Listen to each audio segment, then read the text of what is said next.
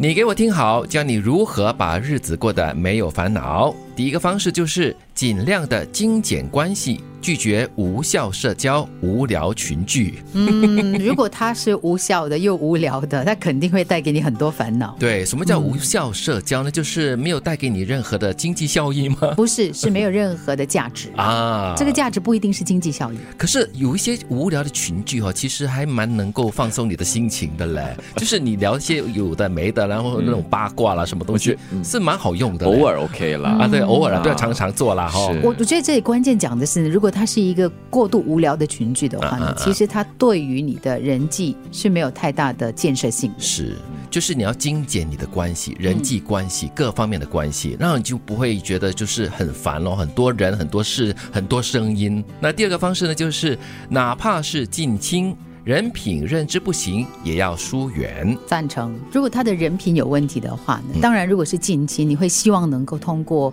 不同的方式来引导他，嗯来给他一些建议。嗯但是如果说呢，真的是认知没有办法达到一个共识的话呢，我觉得嗯还是站远一点比较好。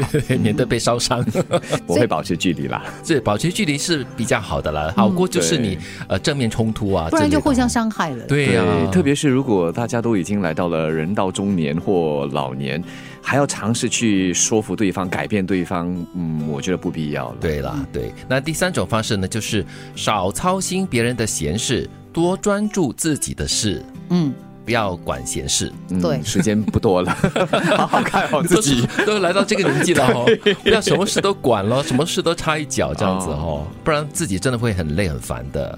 那第四个方式呢，就是凡事量力而为，没钱就不买，也不贷款，不借钱。 嗯，这个时候就不要让自己成为金钱的奴隶了。对，除非你有特别特别的一些计划，嗯嗯，又或者是他不会把你压倒的那种。是他这里提的非常重要，就是不要贷款，不要借钱，因为如果你每天过的这个心里面有那种压力在的话，哈，哦你是郁郁寡欢的。嗯，我觉得可能在经济社会当中，你想到要买车、买房，尤其，嗯，就是你说完全不贷款，不是一般人可以做得到的。但是我想，关键是在于你是不是能够去计算好。嗯就算我贷款的话，那我我能不能够有这个能力去偿还它？万一我有一天没有工作了，我可不可以继续偿还？要计划的远一点了哈、嗯对别攀比，人家行，自己不见得可以，就是量力而为啦。就是跟上一个是有一点息息相关的，因为那句老话叫做“人比人气死人哦。 这个时候就想想了，嗯，我也有一些别人攀比不上的，可能就会觉得比较安慰一点 了。是的，每个人都有自己的精彩，对，不跟长期缺钱、永远在抱怨的人在一起。嗯，因为这样的人其实他才是那个最有钱的。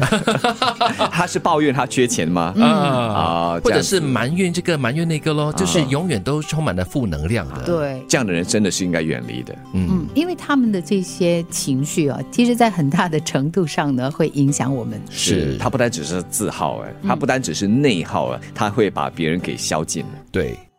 要如何把日子过得没烦恼？第一，尽量精简关系，拒绝无效社交、无聊群聚，哪怕是近亲，人品认知不行也要疏远，少操心别人的闲事，多专注于自己的事。凡事量力而为，没钱就不买，也不贷款，不借钱，别攀比，人家行，自己不见得可以。不跟长期缺钱、永远在抱怨的人在一起。